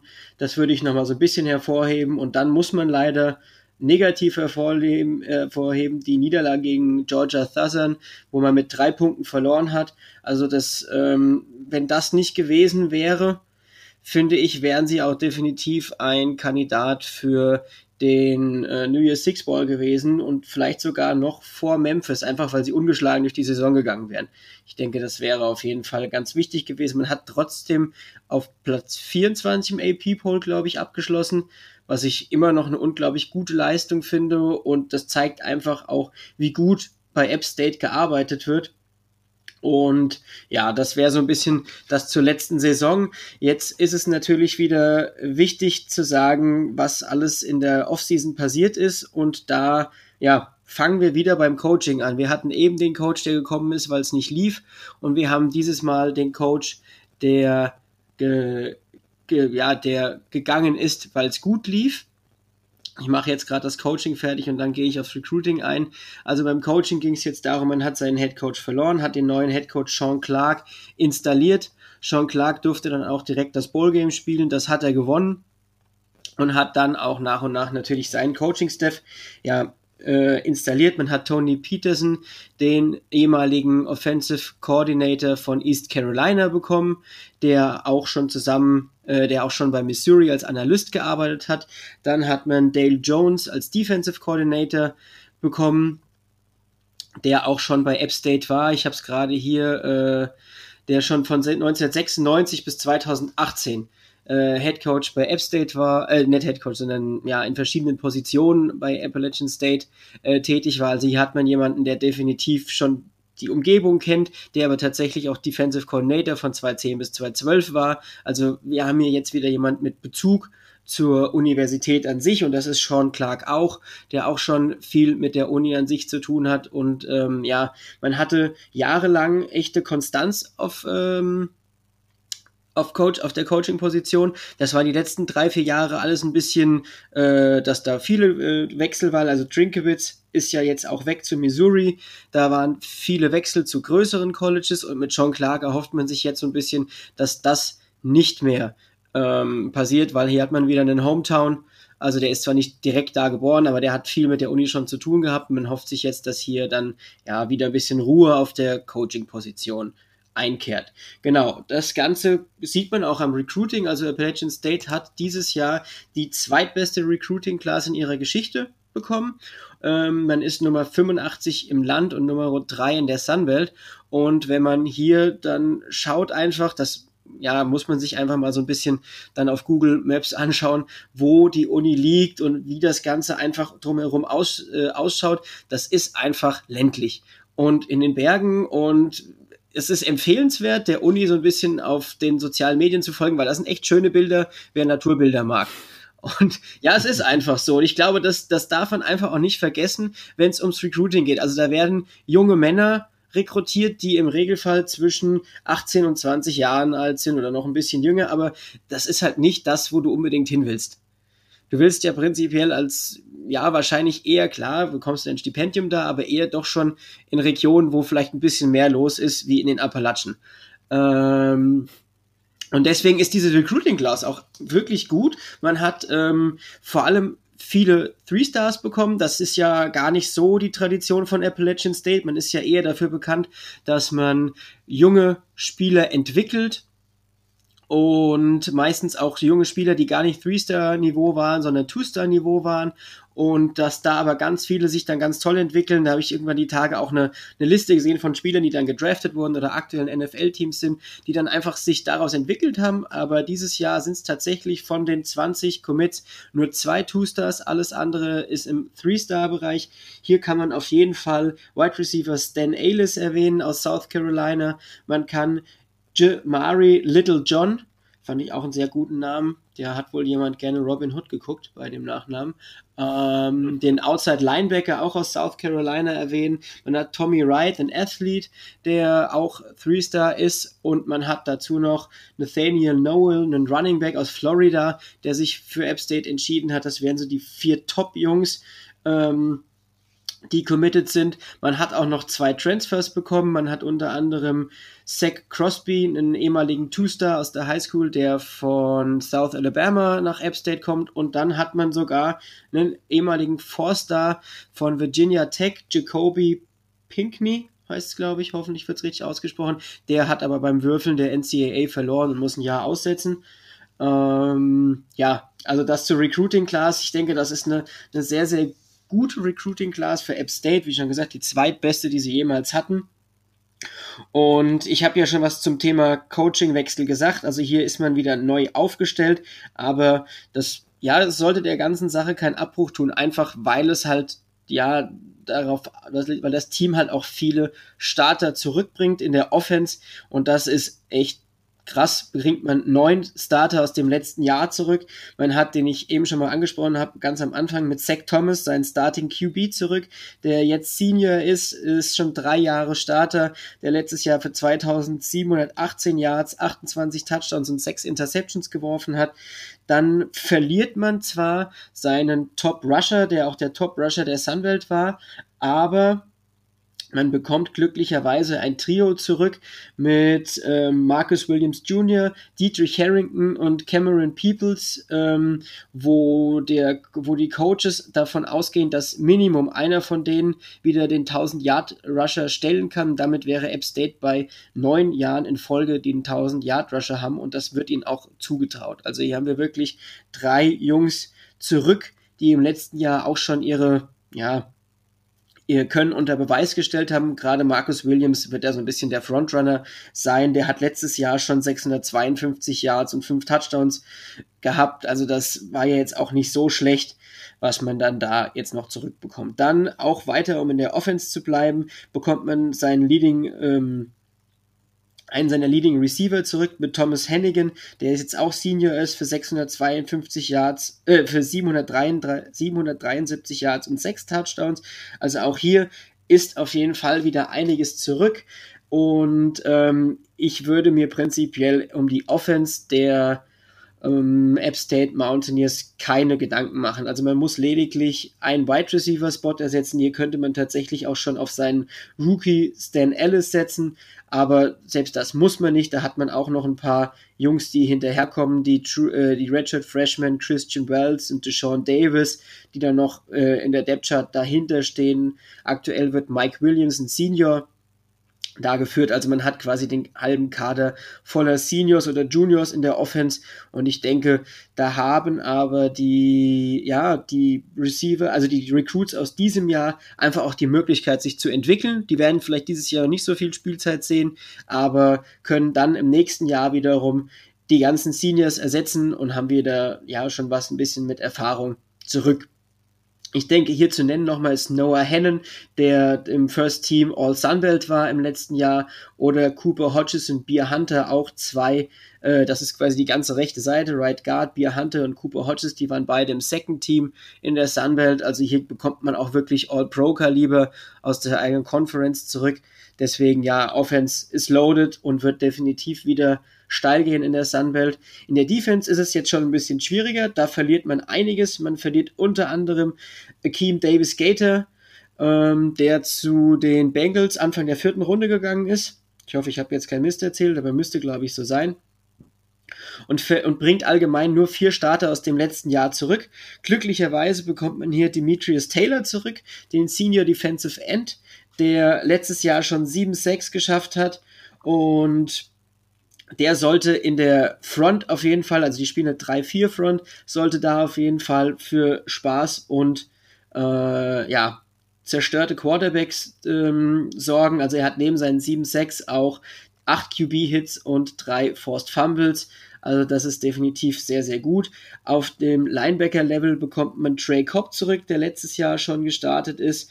Und man bekommt DeMarco Jackson, den Junior Linebacker auf Mike zurück, der letztes Jahr auch schon 60 Tackles und 3 Sacks gehabt hat. Also klar, man verliert auch viel, man hat aber trotzdem ein, zwei Spieler da auch zurück, die definitiv den, äh, ja, den Unterschied machen können. Und man bekommt glücklicherweise dann auch noch den First Team All Sunbelt Corner Sean Jolly, Jolly, Jolly, ich sag mal Jolly zurück, der letztes Jahr auch schon fünf Interceptions und acht Pass-Breakups hatte. Und äh, ich habe irgendwo so schön gelesen, das ist definitiv einer von den Spielern, die den, äh, die den Wide Receiver auch mal für ein ganzes Spiel aus dem Spiel nehmen. Und der hat sogar vielleicht noch ein Jahr mehr, der ist Junior, also der könnte noch ein bisschen mehr kommen. Und ja, das ist auch eine Gruppe, die zwar mehr verliert, aber die in den neuralgischen Punkten, also du hast auf End, du hast auf Mike Linebacker und auf Cornerback, hast du trotzdem Jungs zurück, die letztes Jahr sich schon bewiesen haben. Und deswegen würde ich tatsächlich dazu sagen, dass es gar nicht so schlimm ist, dass man zwar viel verliert, aber man war letztes Jahr die ja 26 beste Defense in der ganzen Nation. Das werden sie vielleicht nicht mehr unbedingt schaffen. Also da war man beispielsweise die Nummer 21 in Scoring, man hat lediglich 20 Punkte zugelassen oder man war die Nummer 29 gegen den Lauf und die 35 gegen den Pass. Also das waren schon sehr, sehr gute Zahlen. Das wird man vielleicht nicht ganz so schaffen, aber selbst wenn man da 10 Plätze nach hinten fällt oder auch 15, ist man immer noch ein bisschen über dem Durchschnitt im College Football und das wäre trotzdem ja definitiv ein ähm, ein absolut humaner beziehungsweise ein humaner Drop, weil die Offense wird es auffangen können und ja, ganz ehrlich, ich sehe kein Team in der Sunwelt, was auch nur annähernd die App State Mountaineers in, äh, in Bedrängnis bringen könnte. Klar, Louisiana in der anderen Division, aber selbst das ja, würde ich noch nicht so unterschreiben, dass die da eine Chance gegen haben. Okay. App State. Ähm, hier habe ich tatsächlich haben eine Frage von Stefan, einem äh, App State-Fan, der uns vor schon etwas längerer Zeit mal geschrieben hat, ähm, mit folgendem. App State verliert zwar unter anderem Darrington Evans und Akeem Davis Gator, äh, zwei ihrer Top-Spieler aus der letzten Saison. Soweit ich das aber im Kopf habe, wird das Team ansonsten weitestgehend zurückkehren, insbesondere die O und D-Line. Sind dann, vor allem die O und D-Line sind dann gespickt mit Seniors. Glaubt ihr, dass es in der aktuellen Saison mit nur eingeschränktem Training, teilweise in kleinen Gruppen, ein Vorteil in, die, in der kommenden Saison sein könnte? Soll ich antworten? Soll ich antworten? Also man muss dazu sagen, schon mal zum ersten, App State hat, also beginnt traditionell früher wie die anderen Universitäten mit dem Training. Das sollte schon, äh, ich lasse, ich, ich, ich scroll, ich habe es eben irgendwo gerade gelesen. Ich glaube, die hatten schon zwölf Trainingseinheiten, bevor die äh, Saison gecancelt wurde. Ich denke, das ist schon mal der erste Vorteil und ich würde da auf jeden Fall recht geben, dass gerade in den in diesen Gruppen, obwohl ich die O-Line da noch ein bisschen wichtiger finde wie die D-Line, das ist jetzt nicht böse gemeint gegen äh, Defensive Lines, die sind da nicht ganz so schwierig in ihrem, in ihrem Zusammenarbeiten wie Offensive Lines. Ich würde aber den Vorteil bei der O-Line auf jeden Fall sehen, weil auch gerade der designierte Left Tackle Cole Garrison, der letztes Jahr nicht da äh, gestartet ist, ähm, schon Senior ist. Das heißt, der ist auch schon länger beim Team und da würde ich ihm auf jeden Fall zustimmen, dass diese beiden Gruppen da keinen großen Abbruch haben sollten. Denkst du, wie, wie schwerwiegend ist dann dieses, dieses Coaching-Gewechsel dann diese Saison? Denkst du, dass das einen größeren Impact haben könnte? Jein. Also man hat ja auch wieder, ich glaube, ähm, man hat ja auch wieder Leute geholt, die dann teilweise schon das, die, die Uni an sich kannten und man hatte halt auch diese zwölf Trainingseinheiten schon, die anderen vielleicht nicht hatten, wo das Coaching schon da war. Also die haben sich ja schon gesehen. Und das wird wahrscheinlich nicht das Problem werden, weil man ja sonst auch prinzipiell offensiv vom letzten Jahr noch eingespielt ist mit dem allem, was man noch hat und was noch zurückgekommen ist. Alles klar. Ähm, Silvio, du irgendwelche Ergänzungen zu Appalachian State? Nö. Alles klar. Gut, dann äh, sind wir schon bei einer Stunde 15 und wir haben noch ein letztes Team und da werden sich wahrscheinlich auch der, die, die ein oder andere Person, die hier zuhört, freuen. Ähm, ich werde jetzt noch einmal ganz kurz, oder nicht ganz kurz, ich werde jetzt noch einmal über Notre Dame sprechen. Notre Dame das äh, ja, beste, die beste Independent School. Dieses Jahr hätten wir es vorher gewusst, hätten wir es wahrscheinlich direkt bei der ACC mit reingenommen, weil sie dieses Jahr in der ACC eingegliedert wurden und einen ACC, ACC All-ACC Schedule bekommen. Ähm, und ja, am Ende sogar am ACC Championship Game teilnehmen dürften, sollten sie eines der beiden besten Teams sein, was sonst nicht der Fall ist. Notre Dame, ähm, kommen wir zum Highlight Game 2020. Äh, 2019. Äh, ist meiner Meinung nach, äh, man hatte Siege gegen doch diverse gute ACC-Teams, aber meiner Meinung nach das 35-20 gegen Virginia. Ähm, Virginia ja am Ende eines der, ja, das Top-Team äh, nach Clemson, um das mal so zu sagen, ähm, in der ACC äh, und, da, da, und dann da mit 35-20 zu gewinnen, ist auf jeden Fall eine schöne Sache. Lowlight hingegen würde ich ja, meiner Einschätzung nach sagen, ist die Niederlage gegen Georgia vor allen Dingen, weil man da halt so nah dran war und hätte man von Anfang an einfach ein bisschen besser executed, dann weiß ich noch, dass das Spiel so offen war, dass Notre Dame das Spiel hätte gewinnen können. Ähm, sind da aber leider knapp in die Niederlage gerutscht. Und weil Georgia halt auch einfach nicht den Sack nicht, den, den Sack nicht zumachen konnte und sie, sage ich mal, permanent am Leben gelassen hat, äh, da hätte man, ja, hätte man vielleicht sogar mal einen sehr, sehr guten Sieg rausholen können wenn wir aufs Recruiting 2020 schauen, würde ich sagen, ist es okay, ist es gut. Ähm, Nummer 18 national, äh, Nummer 1 independent, das ist, ist nicht krass aussagekräftig. Ähm, einen interessanten Spieler, den ich erwähnen möchte äh, aus dieser Recruiting Class ist äh, Isaiah Pryor, äh, Pryor, ein äh, Safety, der von Ohio State getransfert ist, soweit ich mich nicht äh, recht entsinne. Ähm, sehr interessante Sache. Ich denke nicht, dass er, dass er starten wird, aber äh, Depth in der, in der Safety-Rotation zu haben, ist auf jeden Fall gut, vor allen Dingen, weil Notre Dame da letztes Jahr äh, zwei Leistungsträger äh, in die NFL abgeben musste. Die wichtigsten Incoming Freshmen, sehr, sehr interessant zu sehen. Sie haben alle drei Top-Recruits sind äh, sehr gut für die, für die Offense. Ähm, sie haben einen Titan, einen Wide Receiver und einen All-Purpose Back. Ähm, der Titan ist ein Five-Star, die anderen beiden sind High Four-Star Recruits. Also in der Offense sollte es ähm, Mr. Kelly in den nächsten Jahren nicht wirklich an, an, an Potenzial fehlen, was da so reinkommt. Ähm, genau, das ist das Recruiting Roundup. Schauen wir auf die Offseason. Chip Long äh, ist gegangen, wurde gegangen. Äh, als Nachfolger äh, wurde Ex-Notre Dame Quarterback Tommy Reese äh, angeheuert, der dann tatsächlich, glaube ich, auch in dem letzten, ich glaube im letzten Spiel, genau, gegen Iowa State im Bowl-Game, hat er schon die, die Calls übernommen und das sah schon ziemlich, ganz, ziemlich gut aus. Da ist man äh, bei Notre Dame intern äh, ziemlich gehypt auf die ganze Situation und hat recht hohe Hoffnung, dass das äh, kein, ja, dass das auf jeden Fall eine Verbesserung im Gegensatz zu Chip Long wird. Ähm, sonst, es wird dieses Jahr relativ viel an, ähm, an Ian Book hängen. Und Ian Book ist wieder zurück. Ian Book ist vielleicht auch einer der Quarterbacks, die nochmal äh, viel, viel zeigen können, um ihren Draftstock zu verbessern. Ähm, Ian Books Lieblingsanspielstation aus der letzten Saison ist jetzt in der NFL, Chase Claypool, der äh, Wide Receiver, der letztes Jahr ziemlich, ziemlich gut war, auch in einem, ich weiß nicht, ob das in unserem äh, Joint Fantasy Team war, aber ich glaube, in irgendeinem Fantasy Team hatten wir Chase Claypool, der sehr, sehr viel Spaß gemacht hat. Ich kann mich noch, eines der letzten Spiele, da hatte er irgendwie dann vier Reception für 100 Yards und vier Touchdowns oder so. Das war der ist da komplett abgegangen. Ähm, vor allen Dingen am Ende der Saison kann ich mich daran erinnern, dass der da Highlight after Highlight äh, rausgehauen hat.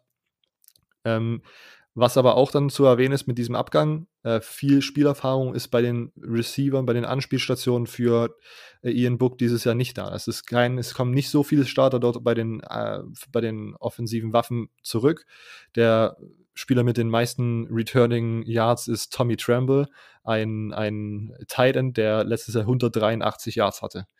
Ähm, das ist keine, sage ich mal, super gute Voraussetzung. Auf der anderen Seite ist Ian Book, glaube ich, ein Quarterback, der seine Receiver gut aussehen lassen kann. Und ich glaube, dass, ähm, dass Notre Dame im Feld einfach äh, so breit und gut aufgestellt ist von der, von der Grundqualität her, dass Ian Book die Möglichkeit hat, da seine unerfahrenen Wide Receiver gut aussehen zu lassen. Ähm, also äh, kleines, kleine Anmerkung, dass das vielleicht eine kleine Schwachstelle sein könnte, aber ich würde mich da jetzt nicht noch länger mit aufhalten, als ich das jetzt schon gemacht habe. O-Line, ähm, erwähnenswert, alle fünf Starter sind zurück, was, was ziemlich, ziemlich nice ist. Äh, und sozusagen diese, diese These, dass Ian Book das Passing Game aufziehen kann, auch mit weniger erfahrenen Spielstationen unterstreichen würde, wenn man eine gute O-Line hat, sollte äh, es auf jeden Fall sehr viel einfacher sein für Ian Book, die Anspielstation zu finden. Äh, die Skill Position, habe ich jetzt schon erwähnt, müssen einen Schritt nach vorne machen, aber die Grundlage mit der O-Line und Ian Book ist halt einfach da. Ähm, Sonst kommen wir nochmal ganz kurz zur Defense. Ähm, man hat schwerwiegende Abgänge im Pass Rush gehabt. Khalid Kareem, Julian Okwara und äh, Jameer Jones sind äh, alle weg und äh, Richtung NFL äh, gestrebt. Letzte Saison haben die alle zusammen 14 6 und 22,5 Tackle for Loss gehabt, also äh, combined, wie gesagt. Ähm, sonst aber die Defense trotzdem sehr, sehr interessant. Ähm, Nachrücken in der D-Line wird Adi Ogundiji, würde ich mal sagen, äh, würde ich mal raten, der wird so ausgesprochen. Äh, ein interessanter D-Liner, der da die, ja, das Prunkstück sei, sein sollte. Äh, und sonst hat man auch wichtige Linebacker zurück mit Drew White Jeremiah Owosu Koramoa, ähm, der wirklich viel Potenzial zurückbringen und da in der Defense auf jeden Fall gut äh, aufgestellt sind. Ähm, Im Backfield habe ich auch schon erwähnt, Aloy Gilman, äh, Jalen Elliott als Safety sind weg, Cornerback Troy, Troy Pride wurde auch äh, Richtung NFL befördert, sage ich mal. Ähm, also auch hier, man muss wieder viel ersetzen, aber gefühlt ist halt Notre Dame vor allen Dingen nach den zwei letzten Saisons, in der sie sehr, sehr gut performt haben, äh, gut aufgestellt. Hier kann man nochmal erwähnen, Kyle Hamilton, ein Sophomore, der letztes Jahr in der Safety-Rotation Rotation schon mit drin war und sehr, sehr stark gespielt hat. Ist auch der Leading Reception Leader, der dieses Jahr zurückkommt mit vier. Ähm, ich bin sehr gespannt, was, was Notre Dame da macht. Ähm, ich ähm, will es mal kurz hier, möchte ich doch, doch noch mal ganz kurz auf den Schedule zu sprechen kommen, weil bei der ACC das halt schon so halbwegs feststeht. Und sie haben da einen knackigen Schedule vor ja, die Brust gesetzt bekommen. Ähm, man empfängt Clemson daheim, was natürlich ein sehr, sehr interessantes Spiel sein wird. Man muss zu North Carolina, was auch ein sehr, sehr interessantes Spiel sein wird. Und sonst ähm, würde ich sagen, finde ich ähm, Louisville zu Hause äh, auch ein, ja, sage ich mal, ein Spiel, was vielleicht dann doch eine kleine Upset sein könnte, weil ich das Gefühl habe, dass Louisville vielleicht so ein bisschen ähm, underrated ist. Vor allem mit den offensiven Waffen, die die da zurückbekommen diese Saison. Ähm, ja, das ist, das ist im Grunde meine Players to watch. Also ich glaube, man muss halt einfach Ian Book sagen, weil das einfach der Spieler ist, von dem diese Saison so viel abhängen wird offensiv und weil er halt auch noch äh, seinen Draft doch auf jeden Fall zu verbessern hat und in einem, in einer, ja, in einem Loaded Draft, wo aber Front-Loaded Draft, wo sozusagen hinter äh, Trevor Lawrence und Justin Fields, das haben wir auch schon öfters gesagt, äh, Luft ist als, als drittbester QB zu avancieren. Ian Book hat auf jeden Fall eine gute Chance. Ähm, aber wenn man defensiv schauen würde, dann würde ich mich für Moore oder Hamilton entscheiden, die beide sehr, sehr, äh, sehr, sehr interessante Spieler sind. Ich habe mir vorhin Highlights angeguckt, war direkt wieder gehypt. Ich glaube, ich, ich muss mir die Regel aufstellen. Ich kann mir nicht irgendwelche Hype-Up-Videos oder, oder äh, Highlights oder so anschauen, weil da werde ich zu gehypt und das, das kann nicht gut sein, weil dann wird die Enttäuschung noch viel größer, sollte irgendwas passieren, was wir natürlich nicht hoffen. Ja, das war, das war mein kleiner Roundup zu Notre Dame. Ähm, hier am Ende. Äh, sonst ihr irgendwelche, irgendwelche Anmerkungen zu Notre Dame? Ja, wird halt auch einfach wieder spannend in diesem Jahr. Also gerade weil sie halt jetzt in diesen äh, jetzt müssen wir ACC-Sketche äh, mit eingebunden sind. Mhm, mhm, äh, ja, ist das, ist in der ACC ist prinzipiell alles hinter Clemson offen. Klar, Notre, ähm, UNC ist auf dem aufsteigenden Ast, aber nichtsdestotrotz würde ich da jetzt noch, äh, noch keine Wunder erwarten. Und von daher einfach echt spannend, gerade wie du es auch gesagt hast, weil man halt vor allem seine Offensive Line zurückbekommt und seinen Starting Quarterback. Und das kann schon viel bringen. Ja. Silvio? Eigentlich nichts mehr, war relativ gut zusammengefasst. Perfekt. Ähm, dann sind wir soweit durch. Ähm, Lukas, bitte noch einmal kurz, wo kann man dir folgen, wo kann man dich hören und äh, so weiter? Ihr könnt mir folgen auf äh, Twitter da habe ich einmal meinen privaten Account, at Martin, müsste glaube ich Linespread sein, Linespread90, genau. Und unter der Twitter-Handle Mighty 5 Podcast, da die 5 als 5 ausgeschrieben. Äh, auch auf Twitter, ihr findet mich auf allen gängigen Plattformen, Spotify, Apple Podcasts, Anchor, bla bla bla. Also da einfach mal reinschauen, das findet man. Und genau, da bekommt ihr dann nur Group of 5 Content. Perfekt. Äh, und ich glaube, jetzt dürfen wir es auch mal anspoilern. Demnächst werden Silvio und ich zu Gast sein mit äh, einer Conference to be named, ähm, die wir uns da genau, genau. anschauen. Das, da freue ich mich auch schon sehr drauf. Ich mich auch. Ich mich auch. Ähm, gut, dann, ich, mir ist jetzt gerade was, also mir ist vorhin was eingefallen, was ich euch jetzt nochmal äh, fragen wollte.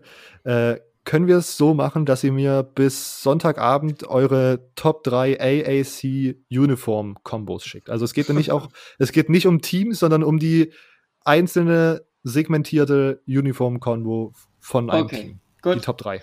Natürlich. Perfekt.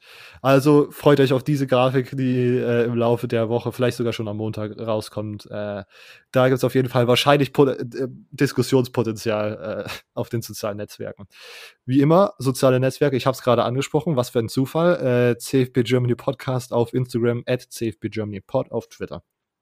Lukas. Äh, Twitter-Accounts sind natürlich auch in der Episodenbeschreibung verlinkt, also braucht ihr keine großen Umstände, das zu suchen. Einfach den Links folgen und dort ein Abo dalassen. Da verpasst ihr kein Group of Five Con äh, Content mehr. Sonst, äh, ich rap das hier ab, oder? Jupp. Jupp. Ähm, wie immer, cfbgermanypodcast.home.blog ist unsere umständliche URL, die aber auf jedem Social Media Account verlinkt ist, sodass ihr da nochmal nachschauen könnt, auf welchen Plattformen könnt ihr uns hören, wo könnt ihr uns unterstützen, in welcher Form, in welcher äh, Facette. Das ist alles dort aufgelistet. Auch unsere persönlichen Twitter-Accounts könnt ihr dort finden, falls ihr daran interessiert seid, einfach so ein bisschen äh, ja, Baseball-Stuff in eure Timeline gespielt zu bekommen oder keine Ahnung, irgendwelche random Thoughts. Ähm, sonst hört ihr uns auf jeden Fall nächste Woche wieder. Äh, heute ohne äh, ohne äh, hier Fight Song, weil ich mir gedacht habe, ich habe äh, mit unserem Podcast-Account letztens so ein Video retweetet. Ich habe eine kleine Motivational Speech von von ähm, mein Gott, das, das ist so Aufnehmer morgen, äh, von Nick Saban habe ich letztens auf Twitter retweetet und ich habe irgendwie, ich habe irgendwie mal Lust, das einfach mal hier hinten einzuspielen. Eine kleine, lasst euch von, von Nick Saban gut in den Montag bringen. Wir hören uns nächste Woche wieder. Bis dahin. Ciao. You know, there, there's always a lot of criticism out there when somebody does something wrong. Everybody wants to know how you going to punish the guy. Right, but there's not enough for 19 and 20 year old kids, people out there saying, why don't you give them another chance? All right, so I'm going to give a speech right now about this. Like, where do you want him to be? Guy makes a mistake. Where, where do you want him to be? You want him to be in the street? Or do you want him to be here graduating? You know, when I was over there at the Nagurski, Musin Muhammad, who played 15 years for the Carolina Panthers, played for me at Michigan State. Everybody in the school, every newspaper guy, everybody was killing a guy because he got in trouble and said there's no way he should be on our team.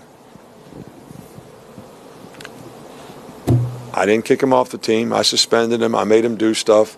He graduated from Michigan State. He played 15 years in the league. He's a president of a company now.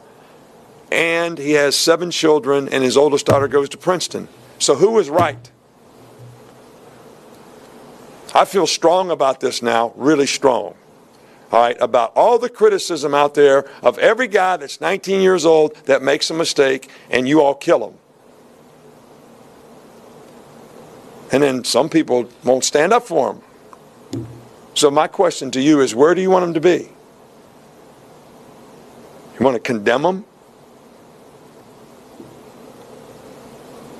to a life sentence? Or do you want the guy to have his children going to Princeton? You want to close on that or we want to just.